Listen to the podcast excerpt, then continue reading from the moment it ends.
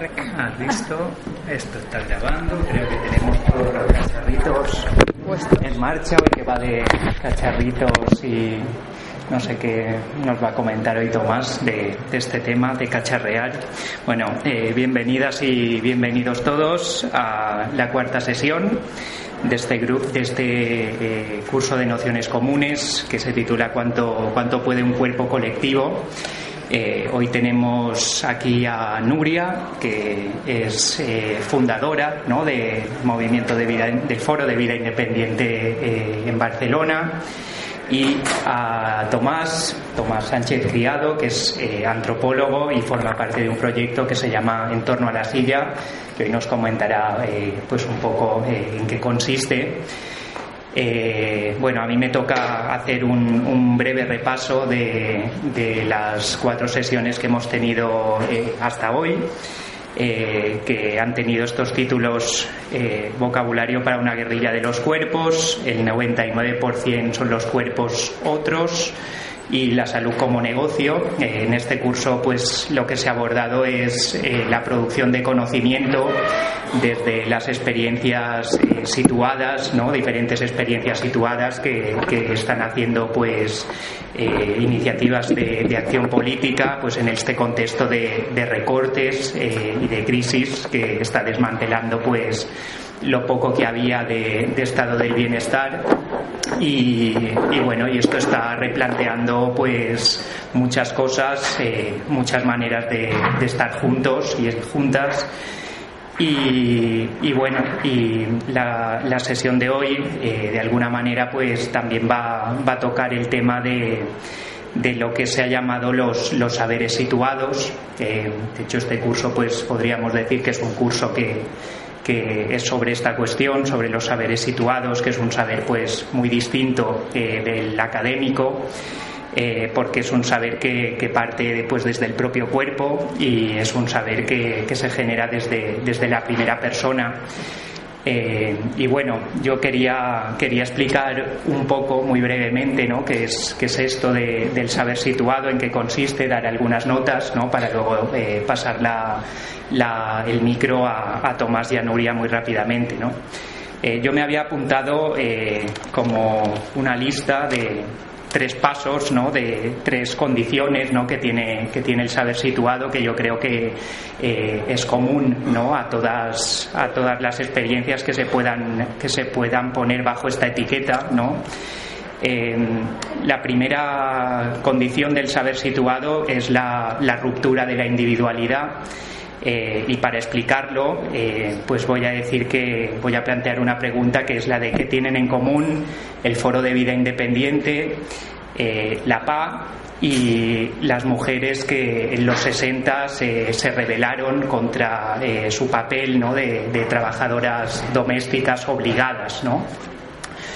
Y, y, bueno, y tienen en común que, que bueno, que hay una una toma de palabra que se da eh, cuando se rompe ¿no? la, la, eh, la, condición de vida privada, de vida aislada, ¿no? que hace que, que la sensación de, de, opresión sea mucho, mucho más grande. ¿no? Y, bueno, una vez que, que se consigue eh, crear el espacio ¿no? en el que pues eh, la opresión pues se puede compartir con más gente que está en la misma situación, eh, pues la, individualidad eh, deja de ser tal y pasa a, una dimensión más común, ¿no? Y por tanto, pues, pues se, se rompe ¿no? una, una situación previa que tiene que ver con, con la, vida privada, con una vida privada que no se ha podido compartir en, un espacio. ¿no? Entonces, eh, la primera característica es esta de la, ruptura de la individualidad. La segunda, eh, muy vinculada, eh, es la idea de, que se construye una comunidad o, una cotidianidad en la que el hacer se basa en, una política ¿no? para tratar de resolver ¿no? los, los problemas que son comunes eh, y bueno, y ese es un, es un siguiente paso, ¿no? Armar una, una cotidianidad que, que, hace crecer la comunidad.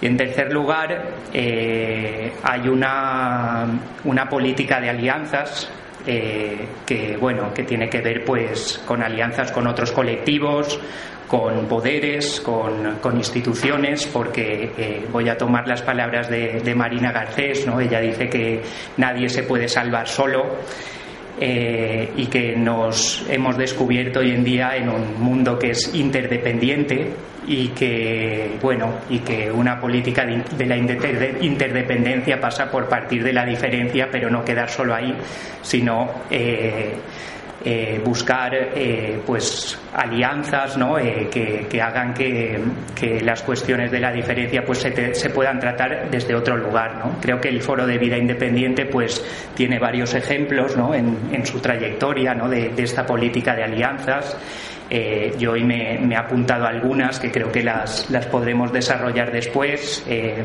Una pues ha quedado plasmada en el libro de Traficantes de Sueños eh, Cojos y Precarias, ¿no? que, bueno, que es una serie de textos ¿no? en la que se explica pues eh, las alianzas que ha habido entre el Foro de Vida Independiente ¿no? y parte del movimiento de vida y parte del feminismo eh, y bueno, y en este, en este libro pues se explica gran parte de la trayectoria, ¿no? De, desde los inicios eh, hasta hoy, ¿no? Y un poco eh, cómo mm, desde diferentes lugares, ¿no? Pues se aborda una, una problemática que es la de la vida independiente, que no queda solo en la vida independiente, sino también en, en el en el, en el peso eh, que tienen que soportar pues normalmente las, las mujeres de la familia obligadamente si, si no se lleva a cabo pues la, la reivindicación de la autonomía personal.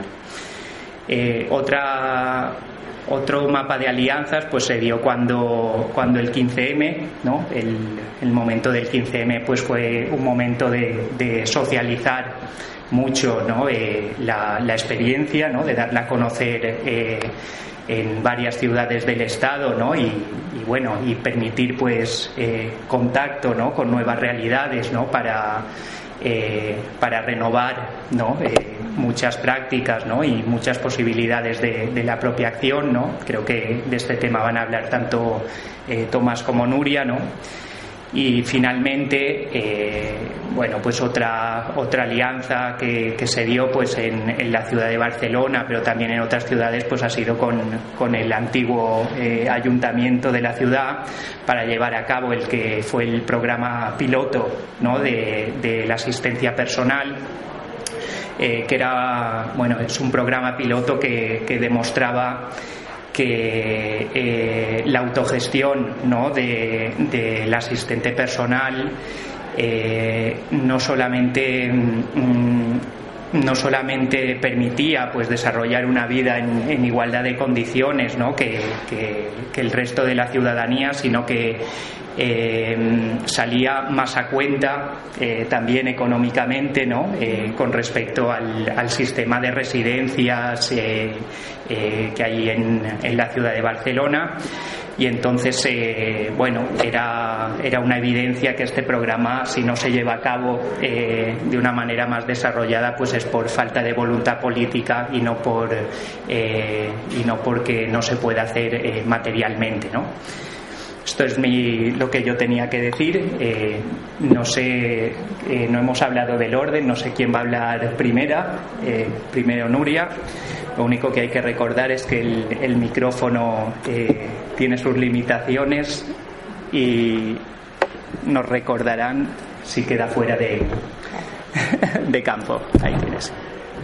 Bueno, a ver. A ver. ¿Sí? ¿Se oye bien? Vale. Bueno, mira, sobre todo agradecer a Sinusia que existan este tipo de espacios que dan la posibilidad de compartir y de crear debate sobre nuevos temas que no acostumbramos a, escucharlos eh, en otros lugares, ¿no? Y también un tema tan potente como este, que es el de cuánto puede un cuerpo colectivo.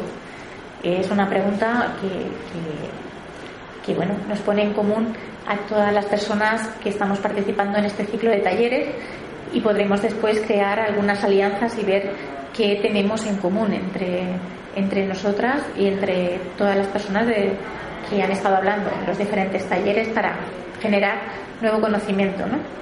desde el lugar y desde la propia experiencia. Y bueno, si nos decían sobre todo que rescatáramos alguna palabra que sirviera para de hilo conductor a la, a la exposición, palabras clave y que fueran referentes de, de poder incorporar a una recopilación de este kit se quiere hacer sobre un vocabulario de guerrilla de los cuerpos y creo que no puede faltar el término de diversidad funcional. Un término que ha salido del propio Foro de Vida Independiente y pretende ser más que un cambio terminológico, es un cambio conceptual y que enfoca un nuevo modelo y una nueva manera de, de pensar y de interpretar los cuerpos interpretar los cuerpos y interpretar el cuerpo colectivo sobre todo. Habla de, cuando hablamos de diversidad funcional, está hablando de las múltiples formas de ser, estar y de funcionar de los cuerpos. Que cada cuerpo mm, tiene sus propias diferencias y todos los que estamos en esta sala, cada persona es singular y es diferente a la otra.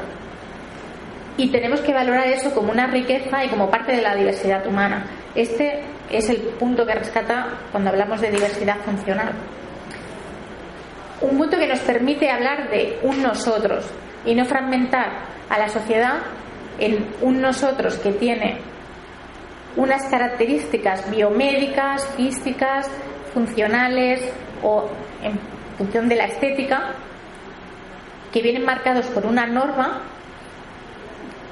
que tienen que ver con un estándar que normalmente eh, corresponde a un parámetro de una media estadística de la mayoría y toda aquella, aquella minoría que no se ajuste a este estándar son excluidos y son aquellos otros. O sea que el mundo está pensado para un nosotros y no para un ellos y depende de cada cual de dónde se ubique o de la norma si te deja o no te deja entrar en ese sistema esa mirada que permite hablar de nosotros es importante para crear también una comunidad en la que todos estemos incluidos, pero desde un principio, del pensar en sistemas, en eh, sistemas que sean realmente inclusivos de ese nosotros, de esa diversidad. Porque actualmente lo que estamos viendo es que hay un grupo de personas que si no se ajusta esa norma quedan excluidos y tienen que ir por Mm, unos servicios creados exclusivamente para ellos, con unos derechos a veces especiales. Entonces la comunidad acaba segregando a un grupo de gente que no lo considera como parte de la comunidad. Que generalmente los etiquetamos y ya los estigmatizamos con el nombre de, de discapacitados. En este caso, lo importante también del término diversidad funcional es que nos autoenunciamos, nos autodenominamos, no dejamos que sea la mirada del otro, somos nosotros mismos que nos estamos mirando desde nuestra propia realidad y no nos definimos por una mm, etiqueta negativa de nuestro cuerpo. Nadie se define por aquellas no capacidades que tiene, porque a nosotros todo, todo el mundo se nos ve pero siempre desde la mirada del otro, por aquello que no podemos hacer, porque tu cuerpo funciona mal. O sea, la idea es esa, tu cuerpo está eh, tiene un déficit, una anomalía, y hay que ajustarlo a aquel ideal, que es un ideal, y es una ficción, porque a veces está establecido en base a un cuerpo que no existe, que no es real. Un cuerpo de que estamos hablando, pues, sano, eh, eternamente joven, funcional, vigoroso, eh, decirme si ese cuerpo existe, porque yo creo que no. Y estamos creando un cuerpo colectivo que no se ajusta al cuerpo de los individuos de la comunidad. Por eso creo que es tan importante este nuevo término, porque habla de diversidad funcional, permite hablar de una comunidad, de un nosotros, y señala, pone el acento también en dónde está la causa del problema, en la discriminación, la discriminación por motivos de diversidad funcional. Todos formamos parte de ese nosotros de diversidad funcional, pero hay un tipo de diversidad funcional, unas diversidades funcionales que no son aceptadas por la comunidad y a esas las excluimos. Y el medio, medio es hostil hacia ellas y las suele segregar. Entonces, partiendo de ese modelo, para ahora me gustaría hablar también de lo que es eh, este conocimiento situado del hablaba Joan, ¿no? De la experiencia encarnada, ya que el, taller de hoy se va a basar sobre todo en experiencia encarnada, explicaros un poco eh, de qué parámetros, qué coordenadas son desde las que hablo, ¿no? desde las que parto. Pues parto de, haber vivido hasta los 19 años en un cuerpo considerado a ojos de los demás como cuerpo normativo y tener en mi memoria ese referente de lo que se supone que es una vida normal. También de que a partir de esa edad y a raíz de una lesión medular eh, tengo como consecuencia que me desplazo en silla de, ruedas y necesito de la ayuda de otra persona para las actividades cotidianas.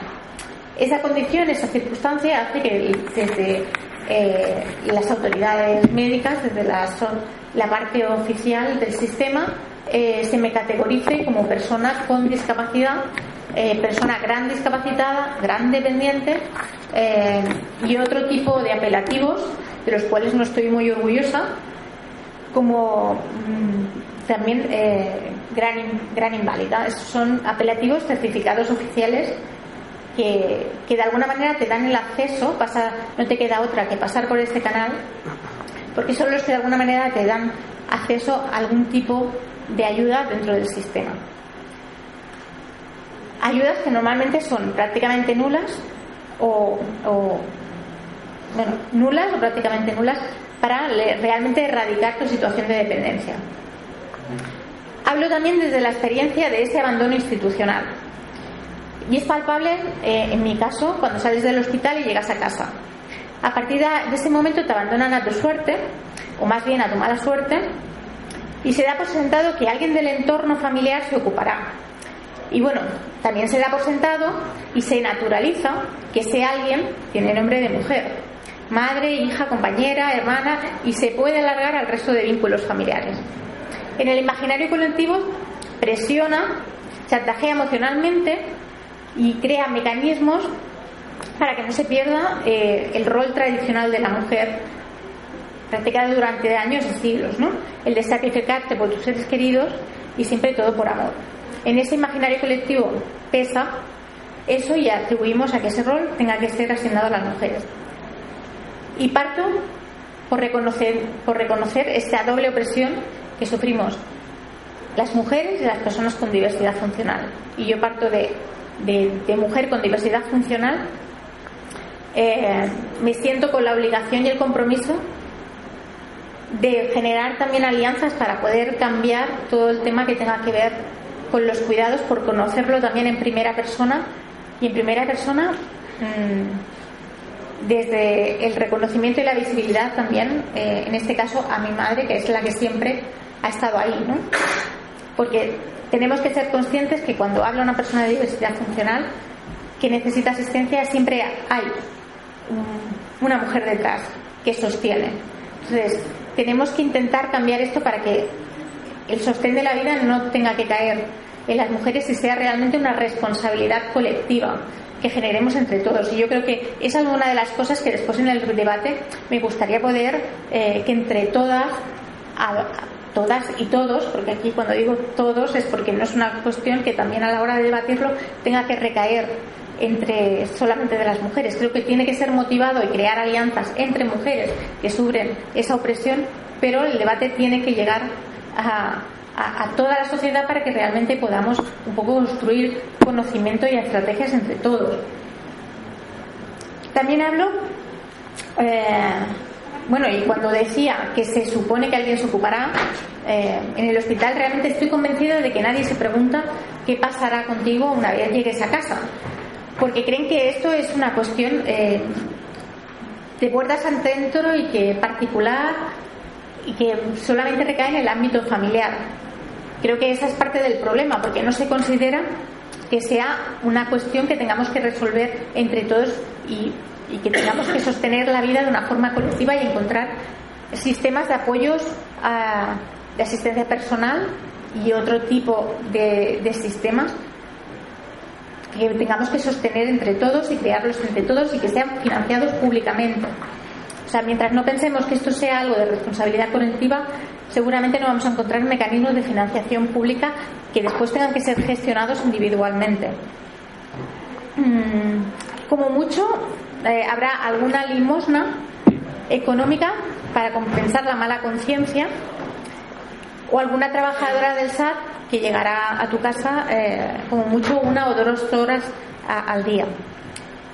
Y si eh, te queda alguna pensión o trabajas, ten por seguro que si contratas a alguien para que haga las tareas de asistencia personal algunas horas, eh, porque no ganas lo suficiente, no llegará ni para levantarte de la cama, o como mucho para levantarte de la cama. Y lo de a vivir eh, por tu cuenta, ni soñarlo. Esta situación son la que vivimos o compartimos mm, la mayoría de personas con diversidad funcional hasta que se hace insostenible y entonces entra el circuito de servicios sociales y eso suponiendo que entra y dependerá de las listas de espera que por seguro lo que te esperará será una plaza residencial. Hablo también desde la experiencia de eso, de haber vivido unos ocho años institucionalizada, mm, como unos tres de ellos eh, en un centro eh, en el que se colectivizaban todas tus necesidades, con un régimen, eh, no sé si decir militar, pero que de alguna manera se gestionan eh, tus necesidades como si fuera una cadena de montaje y tú formas parte de la maquinaria, pero eres la materia prima, no nos olvidemos porque las decisiones están eh, pensadas para favorecer los intereses de aquel proveedor de los servicios profesionales que montan ese sistema. Pero tú eres parte del engranaje que da juego a esa maquinaria, pero mm, a ti no se te pregunta eh, y en ese caso tus decisiones no cuentan mucho. Con lo cual difícilmente te podrás organizar una vida cuando mm, los horarios no están personalizados, no eres tú quien decides nada de lo que tenga que ver eh, en, ese, en, ese, en ese negocio, vamos. Y bueno, mm, parto desde la base también de que se etiquetan este tipo de, centros como centros de ayuda eh, o centros de bienestar. Yo parto de saber y ser consciente eh, que para mí el malestar que me ha ocasionado estar en una institución mm, me hace ver con claridad que son parte del problema y no de la solución. Hablo también desde la experiencia de saber lo que es estar preocupada por cuestiones de supervivencia, de depender de la ayuda de otra persona cada día los 365 días del año y para el resto de tu vida.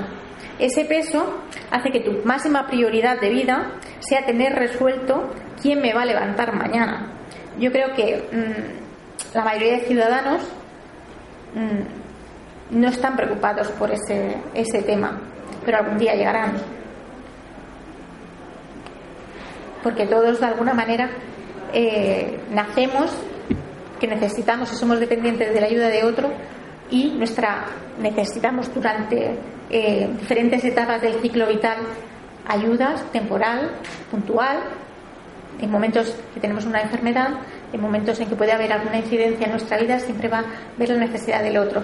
Y en el último periodo de vida vamos eh, envejeciendo, perdiendo la autonomía y también vamos a necesitar de la vida del otro. Con lo cual, esto es una cuestión colectiva, tenemos que tomar conciencia de eso para que de alguna manera no, pensemos que cuando construimos una ley más llamada de dependencia, esto es simplemente para unos pocos. Deberíamos pensar que es parte del, del estado de bienestar, un pilar más, y eso a lo mejor haría que nos hubiéramos implicado mucho más en, el diseño de esa ley y después en las consecuencias de los recortes, porque no me afecta solamente a mí. Y eso eh, es parte también de lo que después los argumentos eh, y el ideario ¿no? dentro del, del, Foro de Vida Independiente. También hablo de la experiencia de encontrarme perdida, impotente y sobrepasada por las circunstancias y una falta de control absoluto sobre mi vida justamente porque no habían tipo de apoyos para que yo pudiera tomar ese control directo de las decisiones de mi vida cotidiana, el poder elegir. Justo uno de los puntales que defiende eh, el foro de vida independiente, el poder elegir y que nadie intermedie en tus decisiones cotidianas. Hablo también desde la experiencia de haber encontrado y haberme cruzado con el movimiento de vida independiente, porque fue justo en el foro donde vi una salida para recuperar un poco el control sobre mi vida. De otra manera de pensar y focalizar el problema y las soluciones. Para mí descubrir el foro fue como un chispazo, porque provoca un cortocircuito, digamos, de tus esquemas mentales. Eh, piensas, pero ¿qué me está pasando? ¿De qué está hablando esta gente? O sea, justo me hablan de, tienen un discurso eh, completamente diferente de lo que partía hasta ahora. Están hablando de prácticas alternativas que ni imaginaba. O sea, todo eso te abre una ventana de, que quizá hasta ahora mm, estabas equivocada. Eh, todo lo que te habían contado mm, no era así, no era verdad, ¿no? Era que el error realmente no estaba en mi cuerpo, que me están diciendo que, que funciona mal, sino que el error está en el cuerpo social, en las leyes que opresionan, eh, que discapacitan, en cómo tenemos montado todo esto, ¿no? Se disparan todas las alarmas rojas de error del sistema, error del sistema, y piensas, bueno, habrá que, que la cosa sería simplemente tocar el botón y volver a reiniciar. Pero en este caso mm, ni siquiera es así porque creo que el punto es que necesitamos un sistema operativo alternativo. No basta con tocar el botón y reiniciar. De construir y construir. Eso es parte de lo que hace el foro. En su difusión es, y es parte de lo que me implica el compromiso de estar hoy aquí en el Ateneo o ir a otro sitio a dar una charla el intentar explicaros otras maneras de mirar la diversidad funcional, porque cada uno de nosotros tenemos una responsabilidad en cómo miramos al otro, porque cada mirada de esa tiene una consecuencia en su vida cotidiana, en la vida cotidiana de todos. Entonces, eso te da un poder a que cada uno de nosotros podemos cambiar esa mirada y yo puedo también percibirme de otra manera. Con lo cual, la principal herramienta que, está que te da el foro de vida independiente, el movimiento de vida independiente, es pensarte desde otro lugar. Pensarte desde, un, desde otro lugar que te, que te hace libre, que te hace pensar en, que hay posibilidades de cambiar la realidad. Que te da un poder también de, como decía, y voy a poner la frase de Martí, Martí Miquel y Paul, ¿no? de eh, todo está perfecto, todo es posible, en castellano, todo está por hacer y todo es posible. Eso realmente te da un poder impresionante de pensar, bueno, las cosas que tengo, esto es así, pero esto no es inevitable, esto no tiene por qué ser así. Lo hemos naturalizado a que era, esto es lo que tocaba porque tu cuerpo funcionaba mal. No, señores, no es así.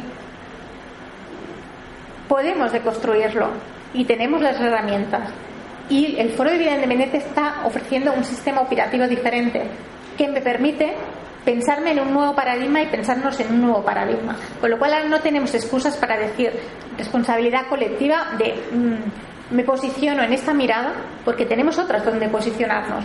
Y tú sabes las consecuencias que implica cada una. ¿Qué implica cada una de estas eh, miradas? ¿no? Las que tenemos podemos encontrar en nuestro alrededor miradas de, que la vida con diversidad funcional es una tragedia, ¿no? Es una desgracia vivir así. Eh, pobrecito, ¿no? Entonces, ¿qué conlleva ese tipo de mirada? Políticas de, caridad, de asistencialismo, ¿vale? Y incluso políticas eugenésicas.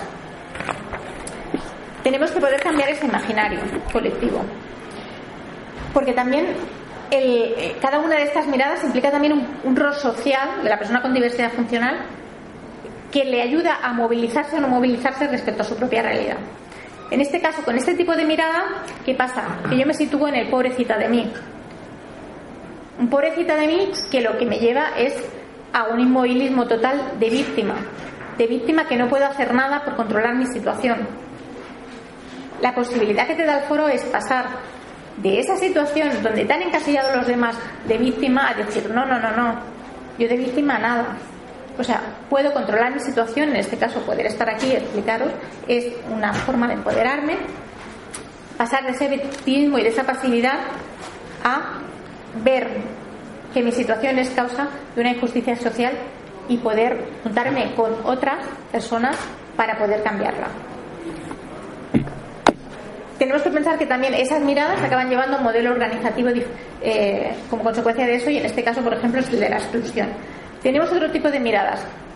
la mirada médico-rehabilitadora. Esta mirada acaba viendo o percibiendo que la persona con diversidad funcional es un paciente eterno, el eterno paciente que nunca se impacienta y eh, que su vida es como un tratamiento.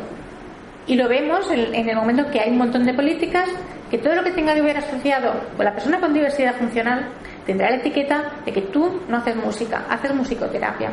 Si yo voy a la piscina, no hago piscina, hago acuaterapia.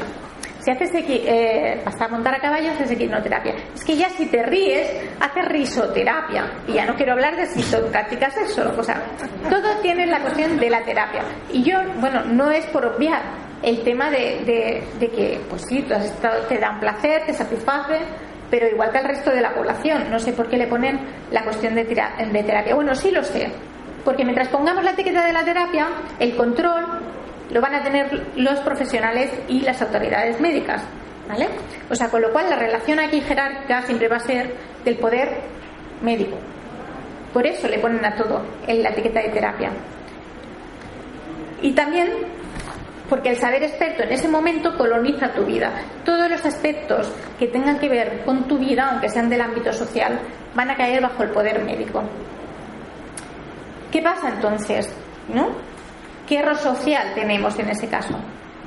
Pues que mi vida queda como en stand-by a la espera de que algún día se produzca un milagro, una curación.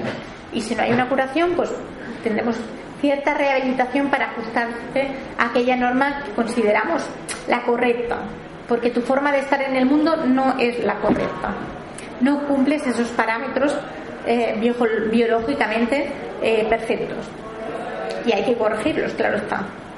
Aparte también, ¿qué, ¿qué, consecuencias lleva en mi vida? Pues que me acabo considerando como una persona eh, que incluso me siento culpable por no hacer lo suficiente por arreglar mi cuerpo, ¿no? Porque todo el mundo, los inputs que te están dando es, bueno, a lo mejor deberías hacer este tratamiento, aquel otro, tal, va saliendo, ¿no? ¿Te has enterado que ha salido no sé qué? Bueno, es que a lo mejor no me interesa, lo que me interesa es vivir aquí y ahora.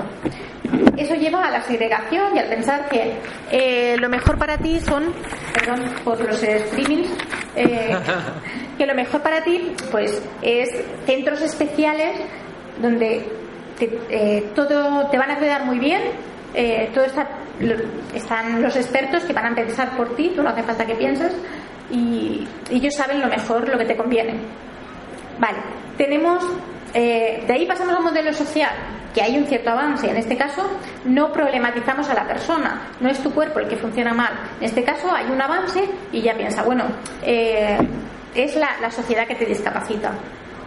Hemos avanzado, hemos avanzado en algo, pero aún así este modelo todavía tiene ciertas carencias y déficits. ¿Por qué? Porque se basa en un ideal productivista y capacitista. Un ideal que considera que tienes que encajar en el sistema, integrarte, pero sin transformarlo, sin cuestionar la norma que hay debajo. Y para encajar, ¿qué quiere decir en este sistema que hemos montado todos? Pues eh, que tienes que llevar una vida activa y productiva, porque será el requisito para que puedas acceder a los derechos de ciudadanía. Esa es lo, lo que se considera una vida normal, una vida activa y productiva y capacitista en el sentido de yo considero que puedo tanto como cualquier otra persona porque soy tan capaz como cualquiera. Y nos esforzamos para integrarnos en esa rueda, ¿no? O sea, reconocemos, eh, en este caso ahí la política sería una igualdad de derechos, luchamos por la igualdad de derechos, pero sin reconocer eh, mis propias diferencias y sin incorporar esas diferencias dentro del sistema, que acabas asimilándolas y negándolas. Esto en realidad eh, de la normalización, cuidado porque es muy perverso. ¿Por qué? Porque cuando el trato es normalizar la comunidad mayoritaria y dominante pasa como cuando hablamos de la asimilación en el término de diversidad cultural, que se entiende bastante bien cuando intentamos normalizar aquellas minorías culturales, pues en este caso entender que la diversidad funcional también es una minoría cultural. ¿no? Intentan homogenizar, invisibilizar las diferencias y asimilarlas.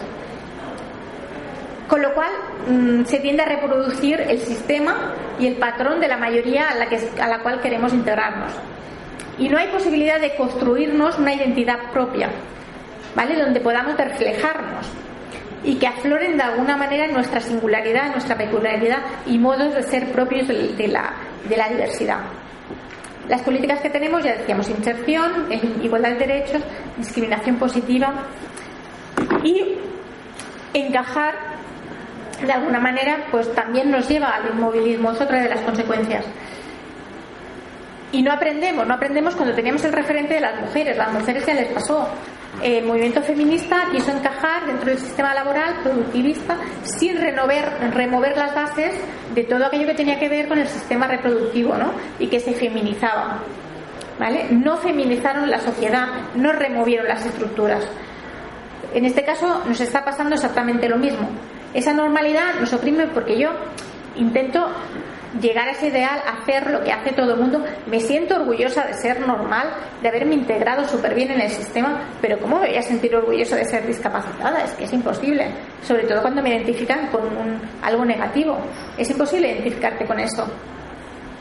O sea, con lo cual no hay una identidad, un orgullo positivo con el que puedas movilizar a la gente en esa identidad para poder transformar la sociedad hacia ese, eh, esa diversidad, ¿no?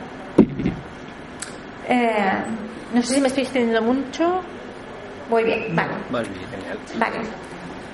Y además nos sitúa en un papel que es agotador, la de superwoman, super capaces, superhéroes, ¿no? Yo puedo con todo y eso al final pues tiene sus consecuencias, ¿no? La de que si fracasas, el fracaso es personal. Y cuando estamos hablando de un sistema que desde el punto de partida no ha tenido en cuenta eh, tu igualdad de oportunidades, el fracaso está cantado. Y nos lo encontramos muchas veces, pues, bueno, de gente que intenta eh, integrarse en el sistema laboral y llega un momento en el que a lo mejor lo tiene que dejar porque en ciertas circunstancias se deja la salud en el intento, seguramente porque mm, no ha contemplado que tus ritmos no son los de la otra persona, que no hay adaptaciones determinadas que a lo mejor tú puedes trabajar, pero en ciertos momentos y a lo mejor podría trabajar algo en un trabajo más flexible, que pudieras trabajar desde casa. Mil cosas que, por ejemplo, lo viven mucho las personas que, que, tienen algún tipo de enfermedad, pero funciona brotes. Eso el mercado laboral no lo entiende. Y esa persona a lo mejor es mm, podría trabajar perfectamente o, estar tener un trabajo, pero el mercado laboral no entiende de eso. Con lo cual está cantado, este es personal y será, será personal, no será del sistema. Y lo del inmovilismo lo digo porque reproducimos el sistema. Nos lleva a que todos queremos ser tan normales, nadie quiere ser anormal. Y te fuerza a reproducir aquel sistema que te oprime. Lo mismo que le pasó a las mujeres. A ver si aprendemos. Ese sistema lo intenta superar el modelo de la diversidad funcional. Porque como os decía al principio, traslada el eje del discurso de las capacidades a la dignidad. El parámetro para valorar a las personas no es si esa persona es capaz o no capaz para hacer lo mismo que cualquier otro ciudadano o ciudadana. No. Trasladamos el eje de la capacidad a la dignidad. Porque ¿qué hacemos con aquellas personas entonces que supuestamente no son capaces para integrarse en el mercado laboral o no son capaces para llevar una vida activa? Pues mira, ya pasa es visible en el tema de, la figura del asistente personal reconocido en la ley de dependencia. Resulta que esa figura tan solo se da a aquellos que trabajan o estudian, porque están considerando que son los que esas personas son merecedores de la asistencia de personal y se está considerando que, que, que, solo podrás tener esa, eh, esa ayuda si estudias o trabajas, si no quedas fuera cuando realmente que yo necesite que tenga alguien para poderme levantar de la cama es un previo para yo después poderme eh, participar del sistema. No debería ser una consecuencia. Entonces, trasladar ese, ese eje del discurso es muy importante porque habla de que la dignidad es una condición inherente a cualquier ser humano y que todas las vidas tienen igual valor y son dignas de ser vividas independientemente de las capacidades y el tipo de diversidad. Eso nos lleva a una visión de la comunidad no fragmentada como en los modelos anteriores. Todas las formas de ser, estar y funcionar son dignas y tenemos que construir un mundo habitable para todas ellas y sin discriminaciones. También nos da la posibilidad de generar y de construir ese orgullo identitario que nos puede llevar a la emancipación y a una lucha colectiva, cosa que los modelos anteriores, como hemos visto, no estaban. Un orgullo identitario que nos va a hacer que yo me identifique con Marga, con Alida, con Silvia, con uno, pero en este caso es aquello. Con Marga me identificaré por la cuestión de querer cambiar una situación de discriminación por diversidad funcional y las alianzas después que consiga con otros, otras personas que están trabajando desde el cuerpo vendrán desde ahí. Mm, o sea que ese orgullo realmente es imprescindible para generar alianzas o vínculos que nos eh, generen una forma de unirnos todas las personas que vivimos discriminadas por la diversidad funcional, pero que nos sentimos parte de, ese nosotros de, diversidad funcional. Un orgullo que nos ha hecho también hacer varias marchas desde el Foro de Vida Independiente para visibilizar, eh, no sé si llevamos ya la sexta, que hemos salido a la calle cada año para visibilizar ese orgullo a lo mismo que han hecho otras comunidades eh, que han estado discriminadas por su condición, como eh, las personas eh, homosexuales, con el Día del Orgullo Pensamos que, ese sentimiento identitario es un motor para el cambio, pero a la misma vez no nos debemos quedar encerrados en, un discurso identitario. Y creo que el foro no lo hace. El foro de, vida independiente lo que tiene de interesante es que es capaz de superar un discurso identitario que tan solo habla de lo nuestro, de lo propio, de, intereses particulares de un sector, que es lo que pasa a veces con el asociacionismo, que reproduce eh, una forma de funcionar ya médica y la gente se acaba asociando en función de, su diagnóstico. Así te encuentras asociaciones de lesionados medulares, de em, distrofia muscular, de autistas, todas en función del diagnóstico y acaban entrando a reivindicar reclamaciones que ya vienen previas a ese diagnóstico. Y cuesta encontrar que el vínculo común es la discriminación que nos une a todos. O sea, desde ese punto de vista, aparte de costar encontrar lo, común, las reivindicaciones irán en otro sentido completamente diferente. Las nuevas políticas, eh, eso, intentan transversalizar de que necesitamos eliminar esa cuestión de, discriminación y en lugar de eh, resolver lo propio intentarán conectar con otras formas eh, de, remover para construir esa sociedad. Y eso nos vincula a, a, un discurso universal que conecta a otra forma de, de, ver la economía, de ver eh, las cuestiones éticas que tienen que ver con la diversidad, de ver la cuestión jurídica que no nos tiene también eh, en consideración. Y lo bueno que tiene es que interpela, interpela a que esto no es una cosa nuestra, que la diversidad funcional es una cosa de todos y que tenemos que, que que cambiar el modelo organizativo que tenemos. Y dentro de esas políticas, en este caso hay un giro radical y habla de políticas de vida independiente, o sea, herramientas sociales, humanas, tecnológicas que trasladen el poder a la persona para que pueda autogestionar. Entonces aquí es donde se junta eh, un modelo de Estado de financiación pública, pero a la vez eh, que no se olvide de lo individual de que en este caso queremos servicios para poderlos gestionar directamente, herramientas para poder gobernarnos desde lo individual, desde el grupo, ¿vale? Porque a veces cuando entran servicios desde el Estado, ese colectivizar las necesidades hace que la individualidad, que la persona, que los servicios no sean personales a la, o sea, servicios que no se adaptan a la persona, sino que la persona se adapta a los servicios y necesitamos también políticas de gestión de la diferencia y que, que transversalicen, ¿no? políticas que tengan esa perspectiva de la diversidad puestas pues desde el urbanismo, desde cuando hablamos de la educación, cualquier ámbito de, que nos incumba como comunidad. Y en cuanto a las estrategias de acción, ¿vale? Deciros, eh, intentar no sé, cortarme con todo esto, pero intentar. Dale, dale. Le doy, le doy. Vale. En cuanto a, lo interesante también de decir, vale, ahora ya tenemos un nuevo paradigma desde donde posicionarnos, ¿vale? Un paradigma que me, está indicando no solamente que el problema, la focalización del problema, no era desde donde, donde me habían ubicado hasta ahora, sino completamente diferente y eso nos da, nos abre también mm, una potencialidad de ver posibles soluciones, ¿no? Y de situarnos, como os decía, no en una situación de victimismo, sino en una situación de identificar eso como una injusticia social, el poder interpretar la realidad como una situación de injusticia social hace que mm, sea un paso para poder movilizarme, pero eso necesitaré organizarme con otros. Es cuando pasa, cuando hablaba de Joan de cómo pasar de lo individual a algo colectivo. En ese caso, actualmente hay eh, Internet nos proporciona también eh, la herramienta para poder eh, autoorganizarnos de otra manera a la tradicional.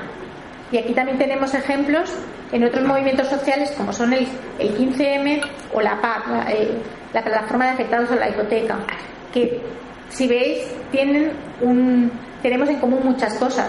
Por ejemplo, el, el 15M también, en el momento que la persona vio esto no es una crisis, es una estafa, que abre el mecanismo de vale una relectura del problema y después poderte activar para canalizar lo que antes era impotencia y, indignación hacia un activismo que el propio activismo te empodera en sí mismo. Cuando yo hablaba de que mm, soy activista por necesidad y por compromiso, necesidad porque de alguna manera el, estar ahí, el hacer, eh, me empodera el poder de ser agente de mi propio cambio, de poder ser protagonista y cambiar eh, la situación de injusticia que estoy viviendo, pero no solamente a un nivel individual, sino colectivo. Y una de las cosas que, que, el Foro de Vida Independiente, y yo os decía, Internet, proporciona es que ya no tenemos por qué partir de un, una forma de organizarnos jerárquica. El foro es una comunidad virtual de reflexión que lo que une es a una red de individuos, pero la participación es directa. ¿vale? No delegamos en nadie más. Nadie, nuestro lema es nada sobre nosotros y nosotros. Hay una, una, representación directa que es lo que nos proporciona realmente vernos como agentes de, cambio. Y esa red de, de, de participación también nos da posibilidad de cooperar entre nosotros desde la horizontalidad, o sea, de, todos somos iguales y de reconocer al otro como un igual hacia mí. Y también nos, eh, otra de las cosas que característica es lo que desde el foro eh, se llama diversocracia, que es el punto de cómo nos tomamos o cómo nos organizamos para tomar decisiones y ahí no va tanto por una decisión de mayoría sino una decisión por consenso con lo cual eh, lo que ese consenso nos facilita también que haya una deliberación, argumentos a la hora de establecer un tipo de decisiones y que esas decisiones no se tomen por mayoría. Y una organización que funciona sin estructuras, sin junta directiva, eh, sin representantes, sin intermediarios. Y otra de las cosas para mantener nuestra eh, independencia es que no recibimos subvenciones. De ahí hemos eh, otra herramienta que aparte nos permite autoorganizarnos. lo importante es autoorganizarnos y hacer política desde, desde otro lugar, que pase de, de, lo individual a algo colectivo y entender que eso es una cuestión política, con lo cual politizamos nuestra experiencia, construimos un conocimiento propio desde la experiencia y creo que eso es muy importante. También tenemos las oficinas de vida independiente, que ahí son organizaciones ya no desde una comunidad virtual, sino organizaciones autogestionadas, ¿vale? Por las propias personas con diversidad funcional y que promueven el ideario del movimiento de vida independiente a nivel territorial del entorno de, la propia comunidad. Y y estas oficinas es importante porque ponen en marcha eh, nuevas prácticas, nuevas maneras de hacer. Algo que también caracteriza de que no nos quedamos solamente en lo teórico, sino hay que poder hacer nuevas propuestas, nuevas prácticas que pongan eh, en marcha aquello que estamos teorizando. Y esas prácticas, el impacto que tengan, el análisis que hagamos de ellas, seguramente retroalimentarán todo nuestro discurso, eh, siendo una cosa coherente y que siempre está en marcha, está en movimiento, no es algo establecido. Y bueno, de, lo que destacaría de las oficinas de vida independiente es nuevas propuestas que se basan en el asistente personal y la autogestión y que hace que podamos controlar eh, nuestra propia vida. ¿no?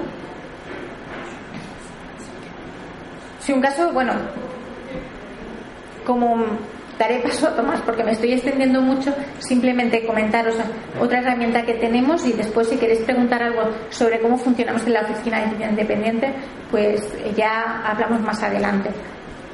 Otra de las herramientas es el Solcom. Es una herramienta jurídica para autoorganizarnos y exigir y materializar los derechos, aquellos que están reconocidos por ley y que normalmente nos niegan, porque veíamos que el Foro de Vida Independiente eh, hacía activismo político, pero después conseguíamos que se tuvieran leyes, nuevas políticas, pero ¿qué pasaba? Que no esas, leyes pues no se cumplían y tampoco las personas con diversidad funcional denunciaban porque no son ni conscientes de los derechos o bien aunque sean conscientes eh, el, llegar a poder denunciar que no se cumple y exigir que se materialicen eh, tiene un coste muy elevado ¿no? y, tuvimos que crear una herramienta jurídica para poder eh, tener acceso a la justicia y hacer que, exigir que lo que hay sobre papel se cumpla. Bueno, y un poco es esto todo lo que hacemos, pero ya como os decía antes, simplemente decir alguna de las alianzas que hemos tenido durante todo este tiempo y que creo que es importante destacar y que eh, Joan ya había eh, comentado en su presentación y es alianzas que vamos eh, estableciendo con, desde el mundo académico y el mundo universitario porque es una forma de que el, saber traspase que el saber que de la propia experiencia poder colaborar, cooperar, hacerlo conjuntamente y que no seamos solamente como un objeto de estudio y de intervención, sino que de forma compartida eh, con la universidad y con la academia podamos transformar ¿no? Los discursos que se están mandando desde, desde la universidad y ahí pues realizamos diferentes jornadas y colaboraciones y el fruto de de una de estas eh, tareas compartidas. Por ejemplo, es el, libro de Deconstruir la Dependencia, que está en, la mesa y que creo que que es fruto de, lo que os estaba diciendo. En el mundo jurídico también hemos conseguido que existan clínicas jurídicas sobre diversidad funcional.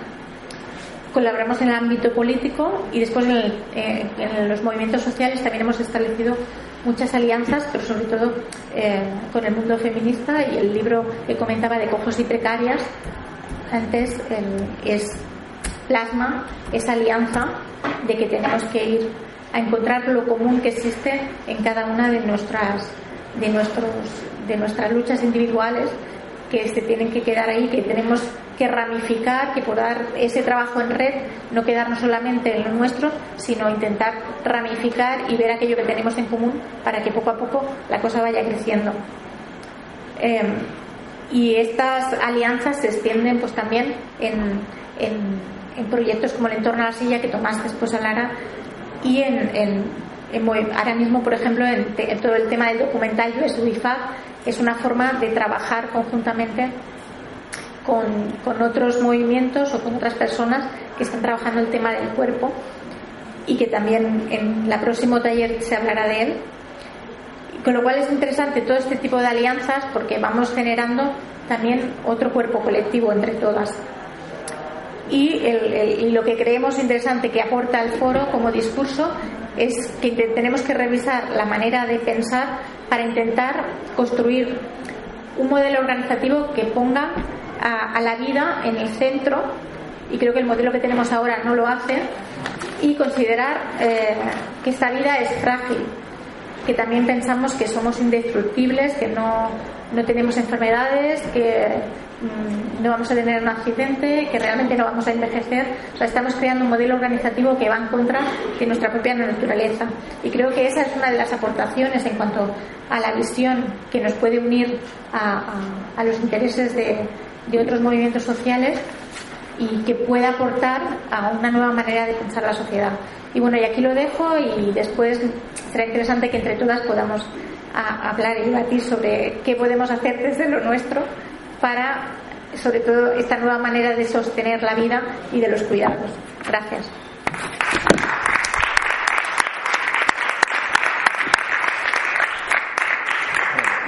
Mejor.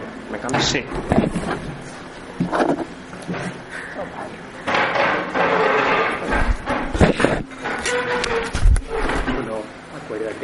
Sí. ¿Te molesta aquí con el, con el mando?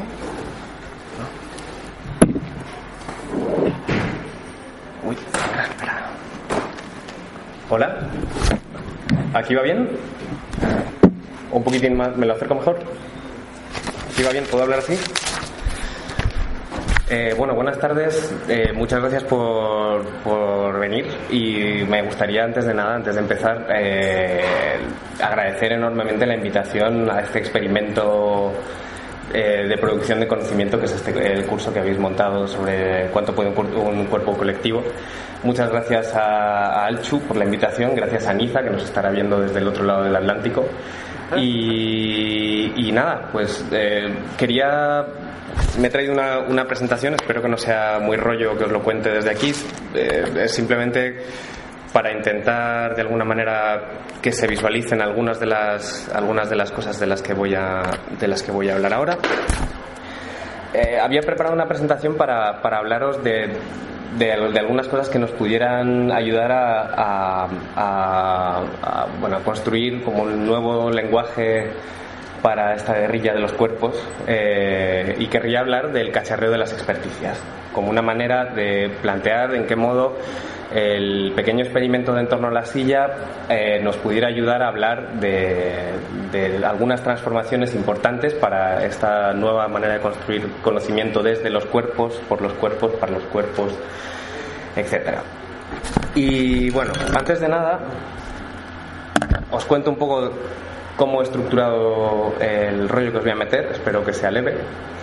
Eh, como nos habían planteado que, que, habláramos de un concepto de una, o de una idea que pudiera de alguna manera colocarse ahí para ser despedazada y mejorada entre todas, había pensado en, un término que creo que resume eh, muchas de las cosas de las que voy a estar hablando en este ratito. Eh, quisiera hablar de comunidades epistémicas experimentales. El título, este, esta idea suena extremadamente rimbombante, pero creo que necesitamos de alguna manera algunos, en algunas ocasiones pensar en ciertos de ciertas maneras que nos ayuden a, colocar la novedad de lo que ante nosotros se nos presenta y en ocasiones hay que ponerle estos nombres un poco horrorosos para intentar eh, pensar como desde la singularidad de lo que nos, de lo que nos ocurre.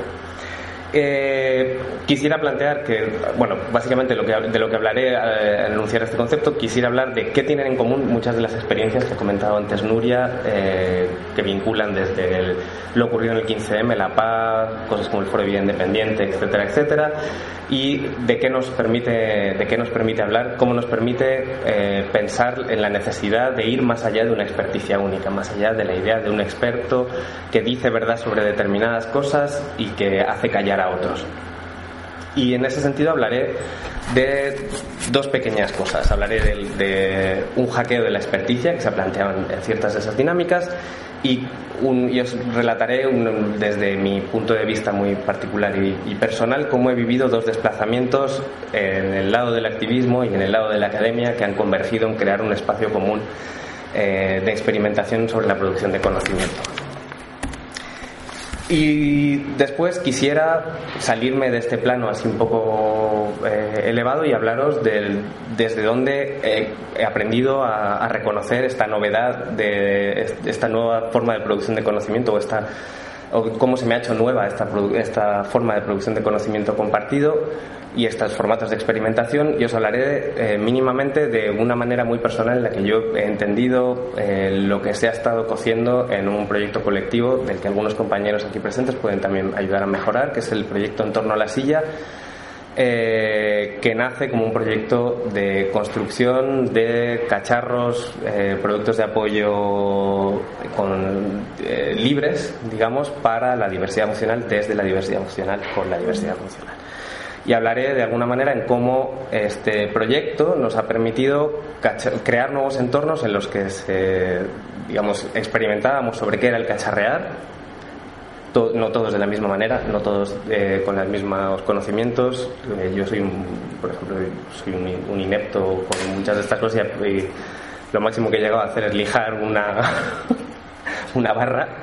Eh, pero creo que también por esta pequeña federación de competencias que hemos conseguido construir, aunque seamos muy poquitos, creo que de las cosas más interesantes que se han producido en este, en este proyecto y de las que os quisiera hablar es también un lugar para el cacharreo con la experticia o para el cacharreo con la producción colaborativa de conocimiento a partir de diferentes eh, de los medios que nos hemos dotado para reflexionar sobre lo que estábamos haciendo. Bueno, eh, quisiera, como os decía, intentar responder a qué tienen en común esas experiencias eh, que se han venido planteando desde muy diferentes lugares. Creo que tienen que ver con eh, todos estos estallidos que hemos venido viviendo en los últimos dos, tres, cuatro años de una forma masiva eh, que han tejido nuestra vida de maneras muy nucleares, creo que responden al, hecho de haber eh, generalizado eh, esta, esta, producción de conocimiento experimental por parte de comunidades que en muchas ocasiones estaban fuera de los circuitos de producción del conocimiento, al menos de los circuitos de producción de conocimiento validado por parte de ciertas instituciones. ¿Por qué le pongo este nombre? Eh, en un texto que escribí en, diagonal hablaba de, este término y decía, son experimentales porque la construcción colectiva del conocimiento tiene un carácter experiencial, encarnado o basado en lo que nos afecta. El caso del foro, por ejemplo, en esto me parece que es tremendamente evidente. Eh, de hecho, en algunas cuantas de las conversaciones que han surgido eh, en torno a todo esto, junto con Antonio Centeno, compañero de la OBI, del entorno a la silla y de otras andanzas, él hablaba del Foro de Vida Independiente como una red de producción de conocimiento emancipador, como un lugar en el que se estaban produciendo no ya solo contactos, no ya solo nuevas maneras de poner términos, de poner nombres a las cosas, sino producciones de conocimiento desde lo que nos afecta, por lo que nos afecta, eh, etcétera, etcétera. Pero también experimentales por el afán de experimentación con el qué y cómo podemos pensar, por su estatuto experimental y frágil, su carácter en abierto, no constreñido por límites disciplinares o institucionales, prestando atención a esos efectos no previstos eh, que se nos aparecen al montar situaciones que nos interpelan, que crean verdaderos acontecimientos epistémicos colectivos, articulando mecanismos y medios para dotarnos del poder de hablar de otra manera, eh, experimentales, en fin, porque a través de ellas nos convertimos en sujetos experimentales, con y sobre lo que se prueba, pero no tanto al modo salvaje de ciertas prácticas de laboratorio al estilo, al estilo Mengele o de las prácticas económicas neoliberales del shock, sino que quizá a través de ellas podamos aspirar a una suerte de cobayas eh, autogestionadas. Esas cobayas que antes eran los, eh, aquello con lo que se experimentaba desde el conocimiento experto, se revelan y pasan a, plantearse que quizás son ellas las que deben de producir conocimiento sobre aquello que les afecta. Eh, y ensayando en, nuestras carnes sobre las posibilidades y límites de nuevos formatos colectivos y más liberadores de pensar y hacer. Esto era lo que había detrás de pensar en esta idea de las comunidades epistémicas experimentales. Eh, creo que esta, esta cuestión se, hizo eh, enormemente relevante en muchas de las cosas que se derivaron del 15M y, sobre todo me gustaría resaltar una de las cosas que creo que eh, atraviesa profundamente la práctica de lo que fue luego en torno a la silla, la relación entre estas formas de experimentación con la producción de conocimiento, la relación entre el activismo encarnado y la cultura libre. Pero no quisiera enrollarme demasiado con esto. Simplemente hablaré de que esto en el fondo es un movimiento que viene de dos, eh, dos lugares, o con el que yo me encuentro de dos, eh, por ocupar una posición eh, atravesada por dos, por dos lógicas. Por, una, por un lado, empezando a pensar en una colaboración como académico que trascienda los límites de lo que ha venido siendo la, la academia, que coloque a la academia en otro sitio y que pase a llevar a cabo, si no una investigación militante, al menos una militancia investigadora, en la que se plantee que en los momentos actuales en los que se, nos está cayendo el chiringuito a pedazos, quizá lo mejor que pudiéramos hacer es aprender de otros modos, de otros espacios, de otras instituciones.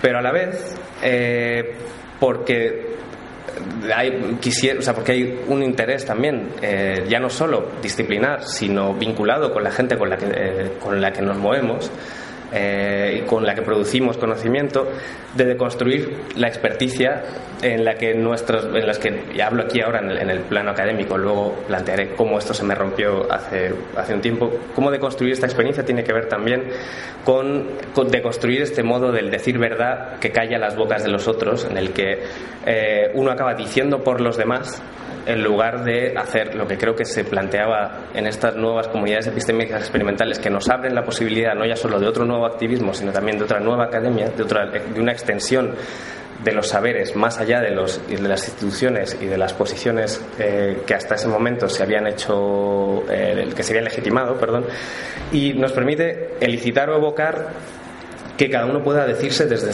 de su modo singular. Esa es la tarea que yo creo que debiera de tener una, una academia o unas ciencias sociales, que es lo que, por ejemplo, yo puedo practicar, que se planteen desde otro, desde otro lado.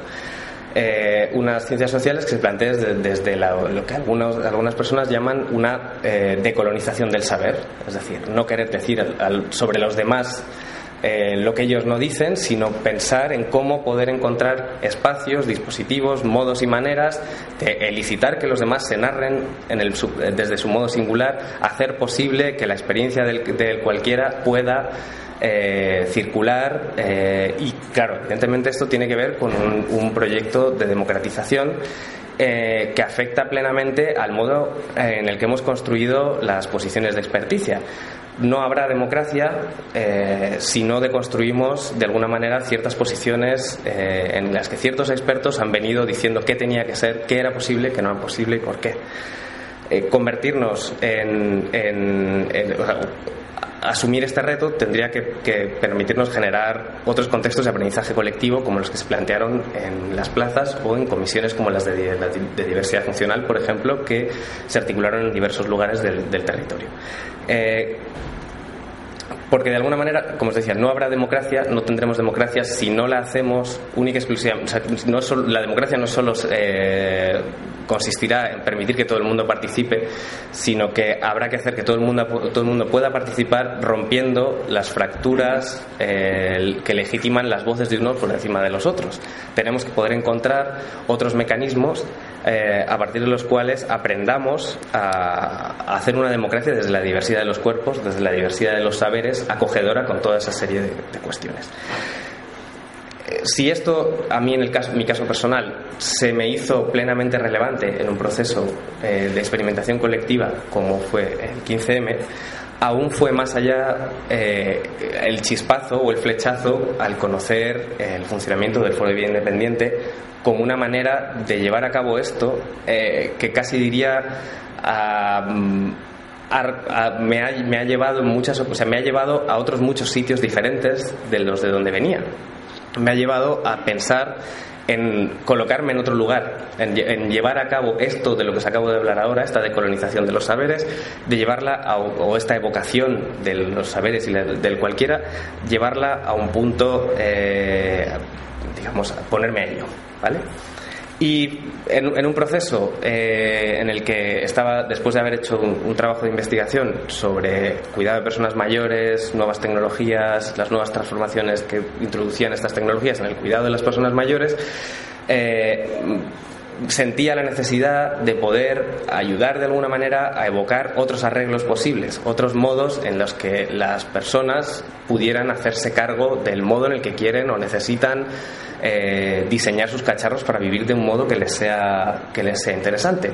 Eh, y me crucé de repente con, una experiencia eh, que se había presentado a un concurso en Medialab Prado eh, a, un, taller de funcionamientos eh, que era el proyecto en torno a la silla, con el que entré en contacto y empezamos un proceso de, de transformación en el que yo quisiera hablar, quisiera centrarlo, porque como con en, torno a la silla, digamos, habrá otra sesión en la que se traten otras cuestiones, quisiera centrarlo en, el, en la cuestión importante que creo que, que, introduce este, este proyecto, que tiene que ver con un cacharreo de la experticia, o es la manera en la que quisiera leerlo desde aquí para compartirlo con vosotras.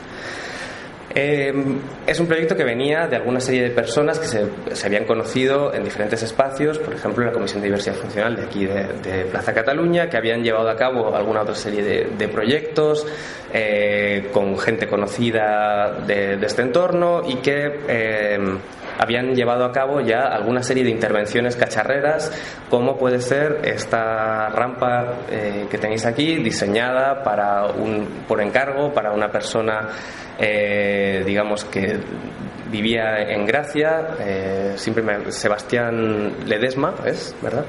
Eh, que digamos que